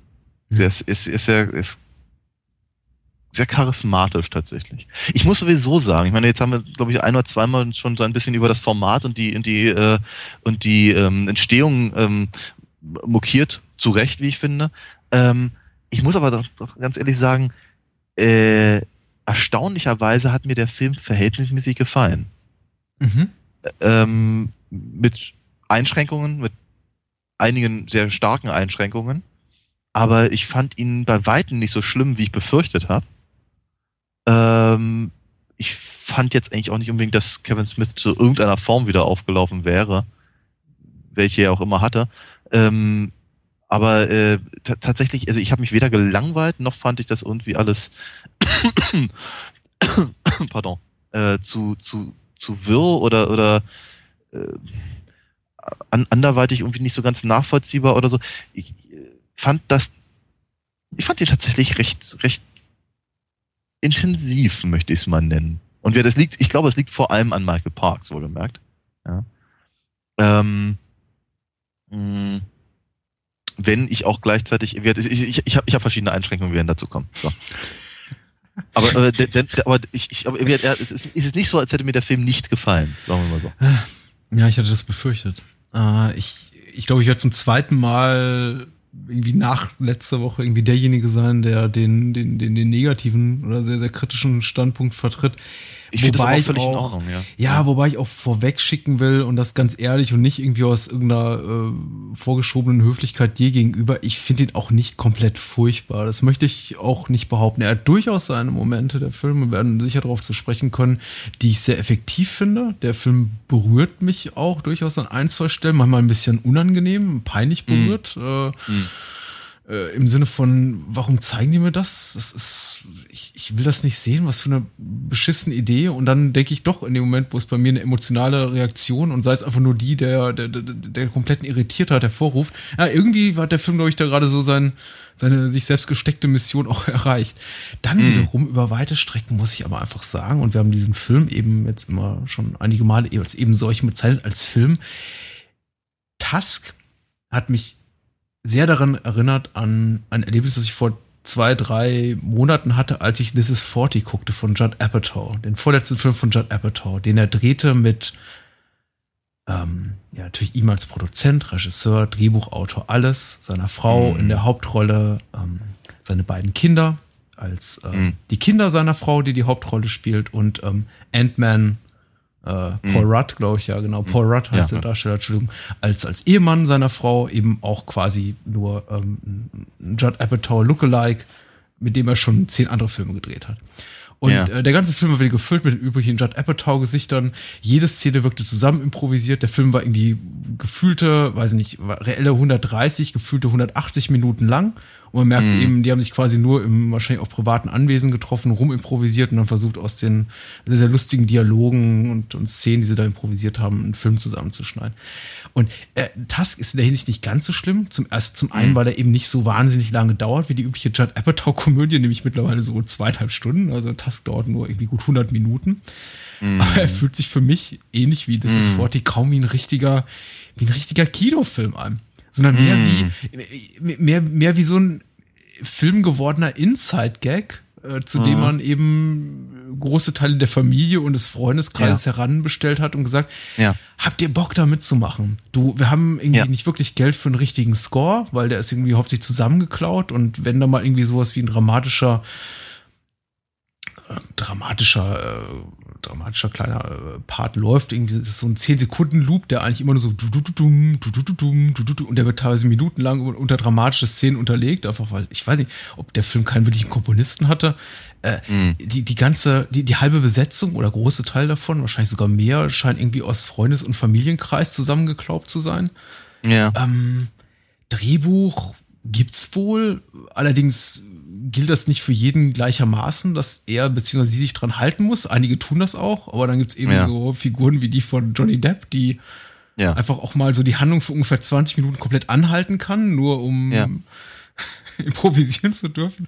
Also er fühlt sich so in vieler Hinsicht gar nicht an wie so ein richtiger Film, sondern eigentlich eher als als hätte denn jemand nicht, nicht Impro, Impro-Theater gemacht, sondern Impro-Movie-Making. Und ähm, ja. das ist irgendwie ja. manchmal ganz charmant und das sind, wie gesagt, auch mhm. die Szenen, die mich dann ansprechen. Aber ja. eben oftmals auch mhm. tatsächlich äh, lassen die mich etwas gelangweilt auch zurück. Ja. Äh, und du sagtest gerade explizit, der, der Film sei eben nicht langweilig gewesen. Und ich muss ganz ehrlich sagen, er hat Strecken, die fand ich unglaublich langweilig. Weil sie nirgendwo hinführen. Und man merkt, okay, der Film geht jetzt nicht mhm. weiter. Also, ja, ist, ist jetzt ein ganz kleines bisschen anders. Ich, ich sehe auf jeden Fall den Punkt, dass sie nirgendwo hinführen. Das ist zum Beispiel so ein, das ist einer von den, von den Einschränkungen oder eine der Einschränkungen, die ich meinte. Mhm. Ähm, Gerade halt äh, Guy Lapointe ist halt so eine Figur, die sollte ja ursprünglich von, von, äh, von Tarantino gespielt äh, werden. ähm, und das merkt man, das merkt man der Figur auch durchaus an. Also dass Kevin Smith da ganz dringend äh, im Prinzip sowas so, so, so, so eine, so eine, so eine, eine belanglose Plauderei zeigen wollte, die dann aber irgendwie popkulturell irgendwie aufgewertet werden würde. Vor 20 so. Jahren hätte Tarantino das gemacht. Und ich meine, das ist ja das, was ja. Tarantino vor 20 Jahren in Desperado oder so gemacht ja. hat. Aber die Szene ja, ja, war eben zwei Minuten lang und nicht 20. Richtig. ja, ja, ja. Ähm, und das ist halt aber, wo ich auch denke, okay, das, das führt nirgendwo hin. Ich finde es aber durchaus charmant in irgendeiner Form. Äh. Wenn ich auch ehrlicherweise, ich kann einfach kann einfach Johnny Depp nicht mehr sehen mit merkwürdiger Gesichtsbehaarung und komischen Mützen und, und, und Chargieren und all das. Ja, und all das. ist, ah, also ich, ich, ich, ich, ich, ich, ich, ertrage das eigentlich nicht mehr. Ich, ich, vermute, ich vermute mal, dass ich mir den, den, äh, den, den, den fünften Piratenfilm auch noch reinziehen werde, aber trotzdem, ähm, ich, nee, also ich brauche ich brauch das überhaupt nicht mehr ich, ich, ich hänge halt ehrlicherweise manchen Sachen auch ganz schön nach, von daher irgendwie, das, was du gerade sagtest, vor 20 Jahren und so. Ähm, ich, fand, ich fand's nett. Ich fand's ganz nett. Aber es hält halt tatsächlich den Film auf und es führt halt nirgendwo hin. Ähm, langweilig finde ich es aber nicht. Ähm, es gibt, es gibt so ein paar Punkte, die mich halt, die mich halt sehr, sehr stören, ähm, gerade in dieser, ähm, diese ganze, diese ganze Podcast-Nummer da, die irgendwie äh, in, der, in der, ich meine, Kevin Smith hat seine Karriere darauf begründet, ja. das, das darzustellen, was ihn selber betrifft. Ja. Und das war mit Clerks, in gewisser Weise mit Mallrats und sicherlich auch noch mit Chasing Amy, äh, zumindest auf der emotionalen Ebene, ähm, relevant auch für andere. Ja. Zu der jeweiligen Zeit. Das ist ihm später halt immer weniger gelungen und da er halt irgendwie ständig halt Insider-Witze macht und, und, äh, und im Prinzip eigentlich wirklich nur noch, ich meine, ich gehe mal stark davon aus, dass er demnächst irgendwann mal einen Film über einen, einen, einen, einen Regisseur macht, der halt Q&As gibt. Weil er kennt nichts anderes mehr. Und er glaubt aber, dass alle anderen Interesse daran hätten, wenn er das halt irgendwie auf, auf, auf, auf einen Film, in einen Film bringt. Ja, ja. Ich befürchte, da irrt er. Und äh, diese, diese, diese Glorifizierung seiner der, der, der, dieser, dieser Podcast-Nummer da fand ich sehr, sehr eigenartig. Bei gleichzeitiger Bemühung, also ich meine, er bemüht sich unglaublich, dass man Wallace nicht mag. Ja. Und komisch, ne? Warum eigentlich? Ich, ich weiß, ich weiß es nicht, keine Ahnung, aber Wallace ist ein wirklich, ist ein wirklich unsympathischer Typ und ich mhm. glaube, er soll es auch sein. Das ist, ich glaube, es ist nicht, dass es nur, nur unsere Einschätzung ist. Nein, nein, ich glaube, er soll halt. Ja, ja. Hm. Ich meine, gleichzeitig hat man natürlich schon ein gewisses, gewisses Maß an Mitleid mit seinem, mit seinem Schicksal. Weil das, das, das, das wünscht man eigentlich niemandem. ähm, dennoch ist es aber eben so, dass er, äh, er, er macht, er macht schlechte Witze über Leute, die sich Beine absäbeln. Er ist völlig ist völlig gefühlskalt, wenn der, wenn der, wenn der, der, der, der mit ohne Bein äh, sich, sich darüber umbringt und er den, den, den, den Wallace hat, er betrügt seine Freundin und, und äh, äh, reißt große Sprüche, für die man am liebsten links und rechts eine reinhauen möchte. Ähm, er ist ein, ist ein wirklicher Widerling, auch, auch im Umgang mit, ähm, er reist nach Kanada und macht sich über Kanadier lustig. Aber das ist sowieso ja, ja, so, so, so, eine Kevin Smith-Nummer, die ich nie wirklich nachvollziehen konnte. Das ist tatsächlich irgendwie so ein Leitmotiv seiner Karriere, dass immer dieses Kanadier sind lustig, tragen lustige Bärte, irgendwie äh, sehen eigentlich alle aus wie Holzfäller, sind ein bisschen tump und wir machen uns darüber lustig. Und das habe ich irgendwie er auch. Er kommt aus New Jersey. Das ist ja, er kommt aus New Jersey und das und Kanada ist halt di di direkt direkt davor, weißt du? Und ja glaube, das macht, also das, das, den gleichen Effekt hast du ja bei, was ich, keine Ahnung, uh, How I Met Your Mother auch. Ja, aber ich weiß, aber guck mal, man hat doch mal, ich, ich weiß und ich weiß so, dass früher Manta-Fahrer und Polenwitze auch total in waren, aber weißt du, 20 oder 30 Jahre später erzählt ja, auch so. keiner mehr einen Manta-Witz und äh, ich glaube, in 20 Jahren wird ja auch keiner mehr ähm, äh, Chuck Norris-Witze mehr erzählen und äh, Kevin, Kevin Smith, get, get over it. Ich meine, das ist, ist, es war echt mal ganz lustig. Ich meine, er hat sich ja voranbewegt. Er, er bewegt sich jetzt in, dieser, in, dieser, in diesem Podcast-Universum und das ist ja mittlerweile,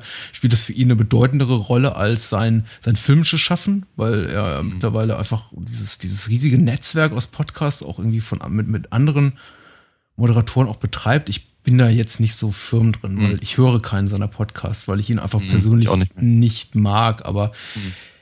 ähm, ich, ich bin erstaunt darüber, dass jemand, der sich seit, seit Jahren in dieser Szene bewegt und mit großem Erfolg bewegt und offensichtlich da darin auch hauptsächlich irgendwie seine, seine, sein, sein, sein Fandom findet, seine, seine Fankreise findet und irgendwie auch seinen, seinen, seinen größten Profit mitmacht, sich so herzlos dann auf filmischer Ebene damit auseinandersetzt. Ich meine, mhm. ich habe noch nicht mal so ein bisschen, ich finde das fast schon gewagt und fast schon mutig und fast schon irgendwie respektabel zu sagen, ich mache eben den Protagonisten meines Films, eben Wallace, gespielt von Justin Long, zu einem, zu einer unsympathischen Figur. Die macht alles, die, die, die, die, die versaut eigentlich alles, was man versauen kann, ist ein schlechter Mensch und tritt in jedes Fetttöpfchen. Finde ich total okay.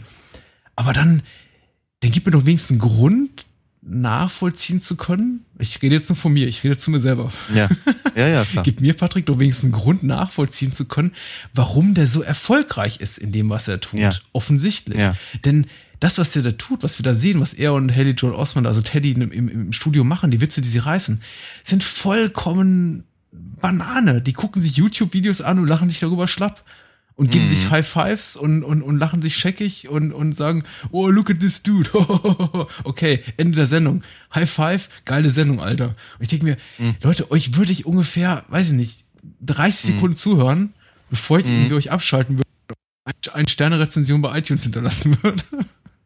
Ja, aber vielleicht, vielleicht, keine Ahnung, vielleicht funktionieren, funktioniert das in Amerika anders. Ich weiß es nicht. Ich meine, wenn du dir anguckst, wenn du dir anguckst, was für, also du hast ja vorhin schon mal irgendwie hier How It Should Have Ended und, und, und, und Movie Sins und sowas, hast du ja erwähnt. Ich meine, ganz ehrlich, einen großen, einen großen thematischen Unterschied gibt's da ja nun auch nicht, ja. Also weit äh, schon. Ja. Vielleicht bin ich auch nur neidisch, dass wir nicht so erfolgreich sind oder so ein Format. Ich befürchte, ja, das ist genau der Punkt. Ja, da, ich, bin, ich bin ganz froh, dass wir nicht so, so erfolgreich sind. Ansonsten würden wir uns unter ins Walross-Kostüm zwingen wollen. ähm, und das will ah. niemand sehen. Ähm, genau, nee, aber äh, wie gesagt, das, das, das sind natürlich echt wirklich auch, ja, so Dinge, wo ich irgendwie dachte, was soll denn das eigentlich? Ähm, ich finde halt, also ich, äh, ich weiß nicht so genau, ob ich das wirklich als mutig bezeichne, aber es ist äh, das, das ist eine das, Entscheidung, das, die er trifft und ja genau und und äh, äh, ich ich ich wünschte ich, ich ich wünschte ich könnte sagen, dass das einen Sinn hat. Mhm. Dass das einen Grund hat, warum das so ist. Also gar nicht mal so was, ich kann Ahnung, dass der geläutert wird oder sonst irgendwas. Aber äh, oder äh, wenn, wenn er eben tatsächlich mit dem, mit diesem unsympathischen Faktor da spielt, äh, und gleichzeitig aber erwartet und es ja auch in gewisser Weise hinbekommt, dass man aber trotzdem mit der Figur mitleidet, hätte ich aber trotzdem ganz gerne irgendeine Form von, ähm, weiß ich nicht, Moral ist nicht mhm. das richtige Wort. Aber ich hoffe, du weißt, worauf ich hinaus will. Also ja. so, so, so ein, einfach ein Grund, ein Sinn ja. dahinter. Warum, warum ist das eigentlich so? Und es ist mir ehrlicherweise im gesamten Film nicht aufgegangen. Außer, dass ich eben halt feststellen kann, dass es so ist. Und äh, das reicht mir ehrlicherweise nicht so ganz. Wie, naja, wie mir ehrlicherweise seit, seit, seit vielen, vielen Jahren das einfach nicht mehr so reicht, wie das, was ich halt präsentiert bekomme. Ähm, und naja, wie gesagt, ich fand halt von vornherein die, die, die, die Idee ein bisschen, äh, nicht nur ein bisschen, sondern ziemlich bescheuert, ehrlicherweise. Mhm. Ähm, da also den, den, den, den, den internen Witz im, im, im Podcast, über den die sich halt irgendwie mal für, für 20 Minuten irgendwie lustig gemacht haben, dann eben als Film zu machen, weiß ich nicht. Keine also, Ahnung. Der, der Film ja. hält mich ja schon mit der Hoffnung bei der Stange, auch wenn es eben Strecken gibt, über die mich der Film dann fast schon verliert, hält er mich eben doch bei der Stange mit der Hoffnung, dass der Film eben am Ende irgendwo hinführt und das tut ja. er nicht und macht eigentlich, endet auf die, auf die schlimmstmögliche Art und Weise für mich, nämlich in, einer, in, in, in einem Ende, was komplett inkonsequent ist in jeglicher Hinsicht, weil es eigentlich keiner, keiner der Figuren irgendwie sowas wie einen Abschluss erlaubt. Eigentlich stecken mhm. alle, dann, das kann man, vielleicht ist das auch irgendwie eine bewusste Gemeinheit dem Zuschauer gegenüber, ich bin mir das nicht sicher, aber letztendlich wird irgendwie keiner der Figuren irgendwie sowas wie eine Katharsis gegönnt.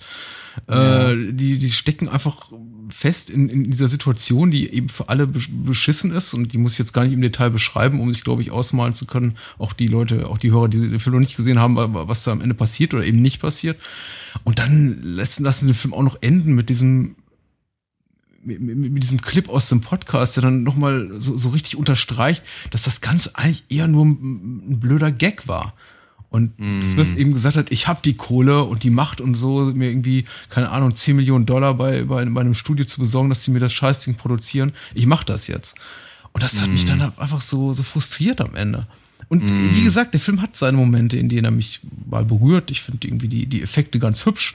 Äh, obwohl Wallace so ein Unsympath ist, habe ich eben auch doch sowas wie, wie Empathie, wenn er da steckt in seiner äh, äh, Walrus Haut. Das ist sehr unangenehm und wie gesagt auch tricktechnisch ja. ganz schön gelöst. Ray, Ray, oh, Ray ja. Parks spielt Ray? sehr intensiv. Entschuldigung, nicht Ray Parks. Ähm, Darth Maul? Ja. ja. Das nee, war okay. auch schön. Das war auch schön. Michael. Parks spielt das äh, sehr gut im, im, im Rahmen der Möglichkeiten, die ihm das Drehbuch eben, eben bietet. Aber ich glaube, ich kann es nicht irgendwie genau beziffern. Vielleicht war es Minute 70, vielleicht Minute 60.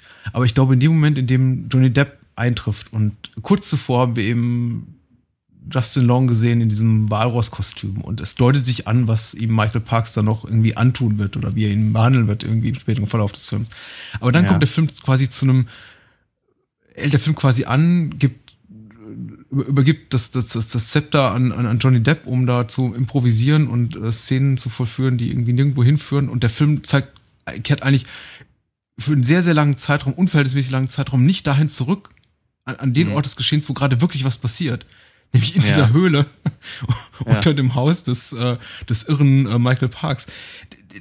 Da, da habe ich gedacht, also da offenbart sich für mich eben die, die, die, die ganze, letztendlich die ganze Inkompetenz des Films. Von, nicht von mhm. Smith als Regisseur, weil ich finde das alles immer noch handwerklich ganz gut gemacht. Da sind keine Anschlussfehler drin das ist schauspielerisch alles okay und so. Joel Osmond und äh, die junge Dame Miss Rodriguez heißt sie, glaube ich, äh, Vorname ist mir gerade empfallen, geben alle ihr Bestes. Aber strukturell ähm, mm.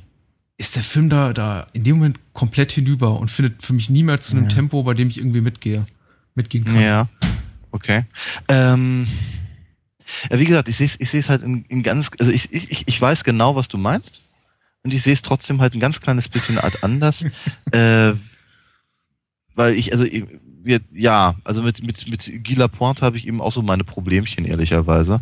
Auch mit seiner, auch mit dieser, äh, sehr kleinen, ich weiß nicht genau, ob die witzig sein soll, die Einlage, wenn er eben tatsächlich Michael Parks irgendwie trifft und beide mit komischem Akzent reden. Ja. Da hatte ich, da hatte ich, da hatte ich wirklich gedacht, okay, jetzt dazu, dazu dann eben diese, diese äh, diese Akkordeonmusik im Hintergrund, habe ich jetzt, okay, jetzt bin, jetzt bin ich bei Inspector Clouseau gelandet. Was auch wiederum immer derselbe 10, 15-sekündige Loop ist, der einfach immer nur wiederholt ja, wird. Ja. Und irgendwann denke ja, ich, was, ja. warum tut mein Hirn so weh? ja.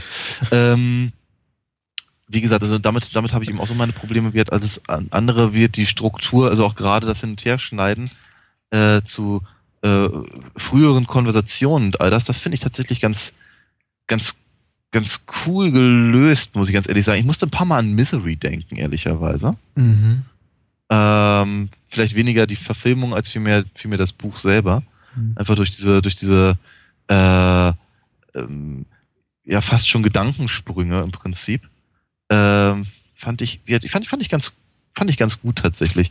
Ja. Ähm, ich finde, ich, ich, ich glaube, was mich hat wirklich, wirklich, was, was mir die Sache wirklich ange was mir angetan hat, war eben wirklich Michael Parks. Gerade, gerade in seinen, seinen, ja nicht gerade wenigen Monologen, die er da so, so hält. Hm. Da hätte ich, ja, das ist nur eine ganz, ganz persönliche äh, Einschätzung, aber ich hätte ihm einfach, ich hätte gerne noch ein bisschen mehr zugehört. Äh, weil ich fand das wirklich tatsächlich ganz interessant. Also ich kannte, kann mir durchaus vor, ich meine, abgesehen davon, dass Wallace ein Idiot ist und, und, und äh, unsympathisch und all das, aber ich kann mir ja durchaus vorstellen, dass er, dass er fasziniert ist von diesem, von diesem äh, Typen, der ihm da äh, einen Seebären halt aufbindet. Aha. Hm. Ähm, äh, fand ihn nicht schlecht. Äh, genau, jedenfalls. Ja, ist gut. Ja, ne? Ähm, Zwei plus. Genau. Ja. ja. Jedenfalls, das, das, das, das, das hat mir alles tatsächlich ganz gut gefallen. Und ich glaube, deswegen hat mich der Film eben auch bei der, bei der, bei der Stange gehalten. Mhm. Ähm, die, ich glaube, ich glaube auch, dass die, äh, dass das, worauf es hinausläuft, äh, sehr offensichtlich ist und irgendwie aus, aus drei Meilen Entfernung gemerkt werden kann von so ziemlich jedem äh, Zuschauer. Ähm, hatte mich dann letztendlich irgendwie gar nicht mehr so sehr interessiert, als vielmehr eben äh, einfach irgendwie der, die, die, ähm, äh, einfach die Zeit, die man halt mit, mit, mit Michael Parks Charakter halt verbringt. Ja, ja. Das fand ich halt wirklich ziemlich, das, das, das hat mir wirklich, wirklich gut gefallen. Ähm, ansonsten, aber das, das weißt du natürlich, äh, habe ich halt einfach auch so prinzipiell einfach meine Probleme mit Filmen, die äh, deren, deren einziger Sinn und Zweck darin zu bestehen scheint, äh, äh, mir sehr detailliert zu zeigen, wie schlecht es dem, dem, dem Protagonisten geht. Ja, diese ganzen, ganzen Torture-Porn-Sachen äh, mag, ich, mag ich eigentlich gar nicht sehen.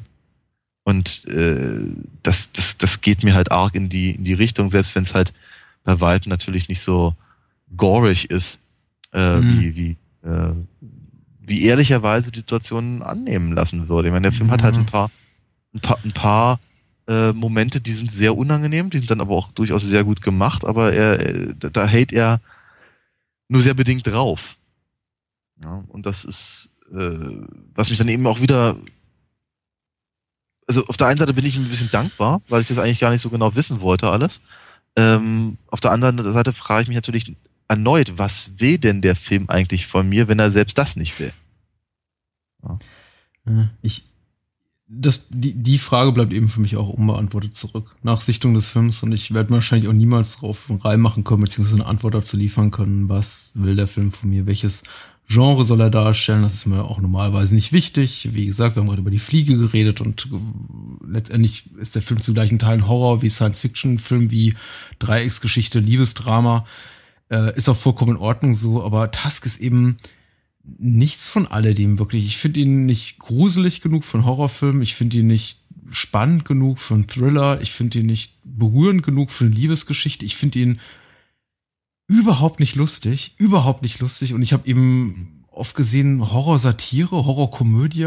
Und ich habe gefragt, aber wo ist die Comedy? Ist die Comedy darin, dass die eben sich über ähm, Menschen lustig machen, deren Clips sie bei YouTube finden, die sich irgendwie das Bein aus Versehen absäbeln, denen dann das Kill Bill Kit taufen, in Anlehnung an das Star Wars Kit vor, vor ein paar Jahren und dann dahin reisen und feststellen, oh, der ist an, äh, der hat sich, der, der, der hat sich das Leben genommen, weil äh, ist irgendwie so, so darunter gelitten unter seinem Appenbein.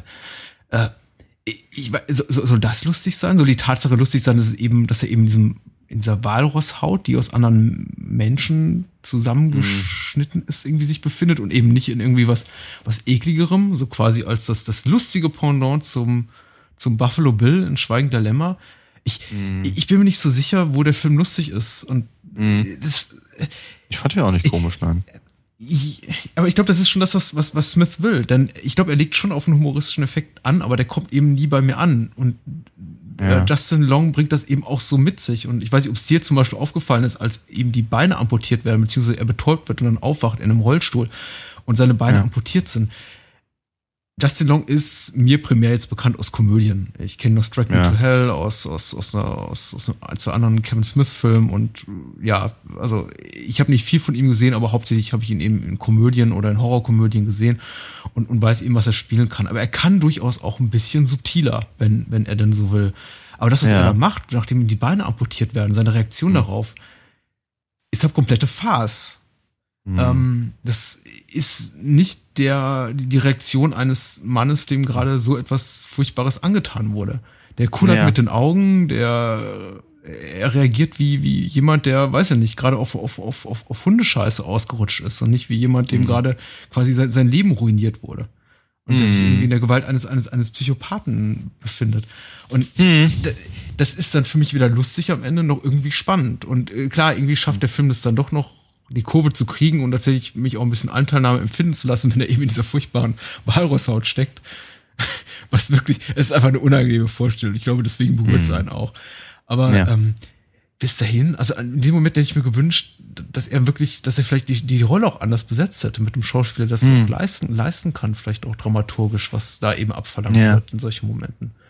Ja, da ist ja, der Film für mich einfach keine Komödie mehr. Einfach aufgrund mhm. dieser Thematik, die er eben ja. zum Thema hat. Ja. Aber sie, sie, ist alles persönliches Geschmäckle, ich weiß, ich weiß. Hm. Ähm, ja, auch das, aber ich, ich, ich sehe ich seh das ja sehr, sehr ähnlich. Ne? Also ich meine, ich fand, ich fand jetzt nicht unbedingt das, also die, die schauspielerische Leistung, wenn ihm die Beine da abhanden kommen, äh, wäre jetzt nicht unbedingt was gewesen, worauf ich eingestiegen wäre. Ähm, weil mich das nicht so sehr gestört hat, glaube ich. Ich fand es eben nicht so farsiger. Ähm, aber äh, ansonsten hast du, hast du ja absolut recht, ich fand den auch zu keiner Sekunde irgendwie komisch. Also gar, gar nicht, gar nicht. Äh, deswegen fragte ich ja auch vorhin, äh, oder, oder, oder erwähnte ich ja vorhin, dass ich eben sehr, sehr eigenartig finde, dass er, ähm, dass, dass er eben diese, dieses, dieses, diese Szene halt der, der, der Podcasts dann eben entsprechend so darstellt ähm, wie halt ehrlicherweise ein paar postpubertäre Jungs, die sich da halt ein, ein kichern. Ne? Also es ist schon gut. Ich, ich, ich kann eben als Zuschauer da auch nicht dran teilhaben, sondern also nur im negativen Sinne, weil ich irgendwie denke, was für ein paar Flachwichser. Ich meine, um, um, um jetzt argumentativ irgendwie ein für Smith mal irgendwie da, da reinzuspringen. Letztendlich ist es was, was jetzt so diesen dramaturgischen Kniff betrifft, so, also zu sagen, ich bin selber aus der Szene und ich äh, zeichne ein sehr, sehr harsches, unfaires, mhm. unangenehmes Bild von, von der, der Szene, in der ich mich selber bewege und von der Figur, die quasi so mein filmischer Stellvertreter ist, ist er eigentlich nicht mhm. weit, äh, macht er das eigentlich anders als jetzt ein Robert Altman in The Player indem er mm. da in, quasi in Hollywood zeigt, in dem jeder moralisch korrupt ist und und und mm. Und oder dumm wie Brot. Also ähm, äh, äh, bloß, bloß Altman macht das Ganze eben in gut und er ist eben dann mhm. so konsequent zu sagen, ich mache eine Komödie, ich mache eine Farce, ich mache eine Satire mhm. und ich bin jeder, ich bin immer smart und Smith hat, glaube ich, gute Ansätze und das meine ich mit, das ist mutig oder das ist zumindest, er trifft zumindest in dem Moment eine Entscheidung. Er sagt, ich mache das jetzt so und so und ich ziehe das wirklich durch und er versucht eben auch mhm. nicht äh, Wallace Justin Longs Figur so auf den letzten Metern noch zu so einem Sympathieträger zu machen. Der bleibt eigentlich ein Arschloch ja. bis zum bitteren Ende, bis zur allerletzten Einstellung. Ja. Aber, ähm, insofern ist es konsequent und deswegen irgendwie finde ich, finde ich respektabel. Aber er macht eben nichts draus. Letztendlich ist das eben alles und das Wort fiel jetzt häufiger ohne Ziel und ohne Konsequenz, was, ja. was er tut, weil er hat keine wirkliche Geschichte zu erzählen. Er hat eine Idee, aber eine Idee reicht irgendwie für eine, für eine, für eine Videoperformance-Installation in, in einer ja. Kunstausstellung oder einen Kurzfilm oder oh, aber ja. nicht für einen 110 Minuten langen, 110 Minuten langen Kinofilm. Das im Übrigen dachte ich auch, dass der Film eben tatsächlich eher was von einem von einer von einer Short Story hatte hatte beziehungsweise irgendwie als oder so, so, so, keine Ahnung Teil eines Episodenfilms oder sowas in der Richtung. Ja, ähm, das ist ihm, das ist mir auch sehr, sehr, sehr deutlich aufgefallen. Ähm, Nochmal gesagt, ich fand ihn aber nicht weder, weder langweilig noch zu lang in der Form, aber ich glaube, dass er sich tatsächlich besser geeignet hätte für das, für das Metier. Ähm, und äh, dann eben entsprechend die, die Kritikpunkte einfach so vielleicht gar nicht, gar nicht ähm, äh, ähm, ja, hervorgerufen hätte. Eben was anderes, um, um deinen um dein, dein, dein, äh, Punkt der Ziellosigkeit auch zu unterstützen. Ähm, ich hatte ich hatte mir auch hierbei nochmal geschnittene Szenen angeguckt. Ähm, und sie haben ähm, die Szene, wenn, äh, wenn Michael Parks eben anfängt, Wallace ins, ins also Justin Long, ins, äh, ins, ins Kostüm zu nähen, ähm, hatten sie in der ursprünglichen Idee mit einer, mit, mit Animationen versehen. Mhm. Hattest, hattest, du das gesehen? Nein. Okay. Äh, sie, also offenkundig war sich Kevin Smith nicht sicher, ob eine so lange, ja, expositorische Erzählung ähm, in dieser, in, in einer sehr, sehr statischen äh, Einstellung irgendwie rüberkommen würde und hat dann irgendwie einen, einen Kumpel halt beauftragt, er solle, solle das illustrieren. Und dann hast du so, so, so ein bisschen so, so, so Schattenrissartig, hast du dann eben die, die Story, die äh, Howard Howe äh, da, da erzählt, äh, ja, halt, halt nach, nachgespielt. Das funktioniert gar nicht. Also so, so, so, so unglaublich gar nicht. Ähm, dass wenn, wenn er das reingenommen hätte, hätte er dann, dann hätte er tatsächlich sogar das kaputt gemacht, was ich gut gefunden habe an dem Film. ja, dann, dann, dann hätte ich, dann hätte er auch nichts mehr dran finden können, ehrlicherweise. Hat er glücklicherweise nicht gemacht. Also auch hier hat er tatsächlich eine, eine Entscheidung getroffen und zwar eine gute, dass er halt im Prinzip einfach mal geparkt hat und das machen lassen, was er kann. Und hat ihm einfach nur ein bisschen die Kamera hin und her geschoben, um das halt einzufangen. Sodass es auf einmal eine sehr, sehr persönliche und sehr, sehr intensive Szene wird, die ähm, nicht unbedingt apologetisch ist, aber zumindest halt irgendwie einfach zeigt, in was für einer, was für einer kranken Welt eben diese, diese Figur von, von, von Howard Howe äh, aber prinzipiell lebt. Ja. Und das ist, das ist ziemlich, das war, also so wie es tatsächlich im Film ist, ist es, ist es sehr gut. Ich scheue mich ein bisschen vor dem Wort beeindruckend, aber es, es, hat, es, hat, es, hat, es hat mich durchaus äh, äh, sehr angesprochen auch wie er es halt tatsächlich inszeniert hat und aber wie, wie, wenn man sich vorstellt, wie kurz davor er gewesen wäre, sich genau das kaputt zu machen, was den Film eben durchaus interessant macht, äh, ja, da bin ich dann schon ein bisschen erschrocken gewesen, ehrlicherweise. Ich habe wirklich Task, glaube ich, nichts mehr hinzuzufügen. Ähm, okay. Außer vielleicht der, der, der, der Frage jetzt äh, vor allem nach Sichtung von äh, Harley Quinn Smith, also Kevin Smith Tochter und Lily Rose Depp, der Tochter von Ist, ist es die Tochter, die er mit Kate Moss hatte oder mit ich weiß nicht. Die Tochter von Vanessa Paradis? Ja, Vanessa Paradis, ich bin mir nicht sicher. Mhm. Äh, freust du dich auf Yoga Hosers? Hat es deine, deine, deine Vorfreude vergrößert oder geschmälert?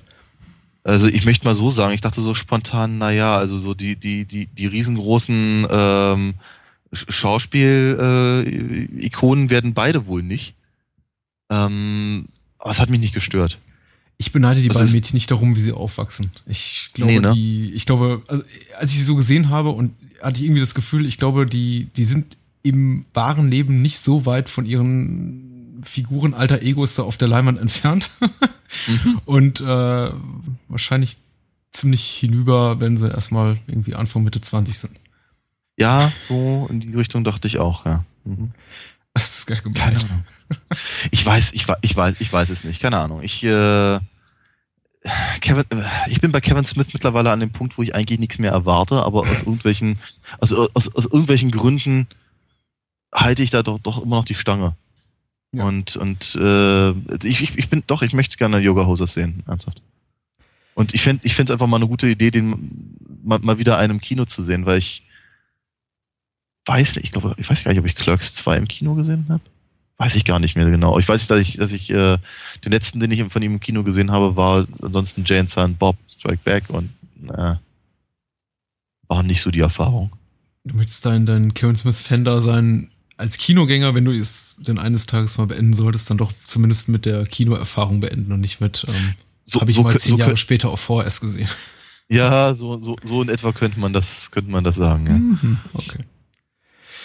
Äh, da habe ich es einfacher. Ich war noch nie Kevin Smith-Fan und ich werde es auch nicht werden, nicht nach Tusk, aber äh, ich kann, ich kann ja mutmaßen, woher es rührt. Und äh, ich, äh, ich hätte mir auch etwas mehr von dem Film gewünscht. Ich war noch nicht mal irgendwie nervös, äh, beziehungsweise irgendwie in, in, in Erwartung schlechter Dinge vor Sichtung des Films. Ich finde, er hatte irgendwie ein ansprechendes Kinoplakat und äh, mir gefiel die Prämisse und ich mag auch die Idee, dass jetzt irgendwie ein äh, Filmemacher auch mal irgendwie so aus seinen typischen aus seinem, aus seinem Standardgenre so ein bisschen ausschert und sich erneut Themen wagt, wobei das Smith ja auch schon mit Red State gemacht hat.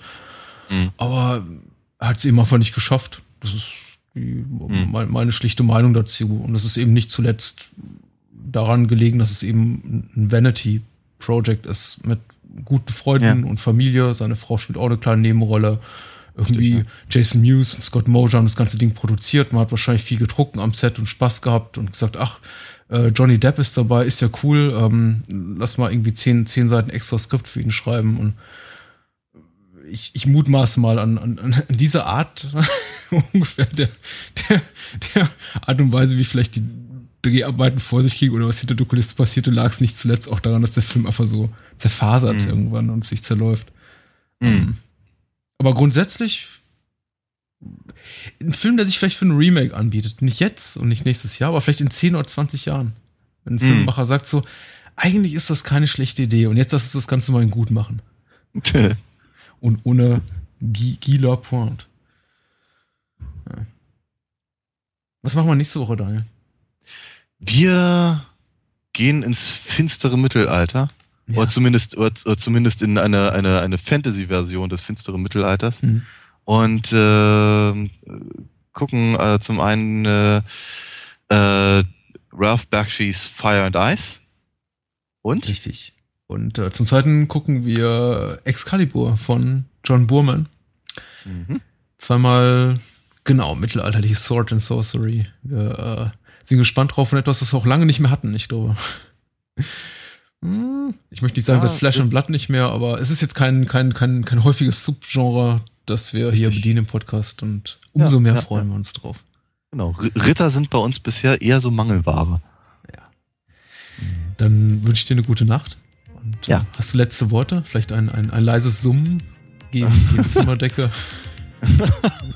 da stoßen mir nur wieder den Kopf. Ja. Nee, nee.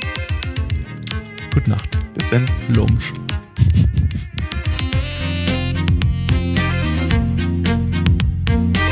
War Bahnhofskino mit Patrick Lohmeier und Daniel Gramsch. Besucht uns unter bahnhofskino.com und schickt Feedback und Filmwünsche an patrick at bahnhofskino.com. Bei Facebook, Twitter, iTunes und über alle bekannten Podcast-Apps sind wir natürlich auch zu finden. Unter alinafox.de könnt ihr Daniels Comics lesen und bestellen. Alina Fox Hörspiele sind übrigens bei Amazon, Audiamo und überall dort erhältlich, wo es etwas auf die Ohren gibt. Natürlich auch im gut sortierten Einzelhandel. Vielen Dank fürs Zuhören und adios! Thank